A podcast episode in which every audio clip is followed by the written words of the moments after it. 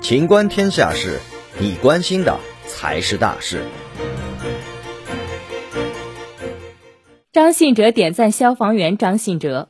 近日，零零后消防员张信哲让无数网友心疼又感动，就连歌手张信哲也发博点赞，致敬逆行者，为同名的你点个赞。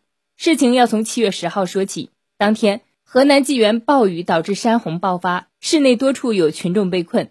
济源市消防救援支队紧急出动五个救援组前往各地救援。暴雨过后，天气变得极其闷热。这时，一名消防员突然瘫在了地上，同行的救援人员立即解开他的上衣，用凉水在他的额头、腋下、胸口降温。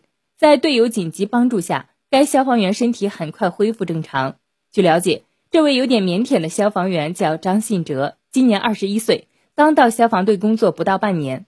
队友说。他当时醒来的第一句话是：“群众都救出来了吗？他们安全吗？”还问队长：“我是不是给你丢人了？”据悉，当地五支消防救援队伍已营救并安全转移被困群众三十八人，救援行动还在进行中。本期节目到此结束，欢迎继续收听《秦观天下事》。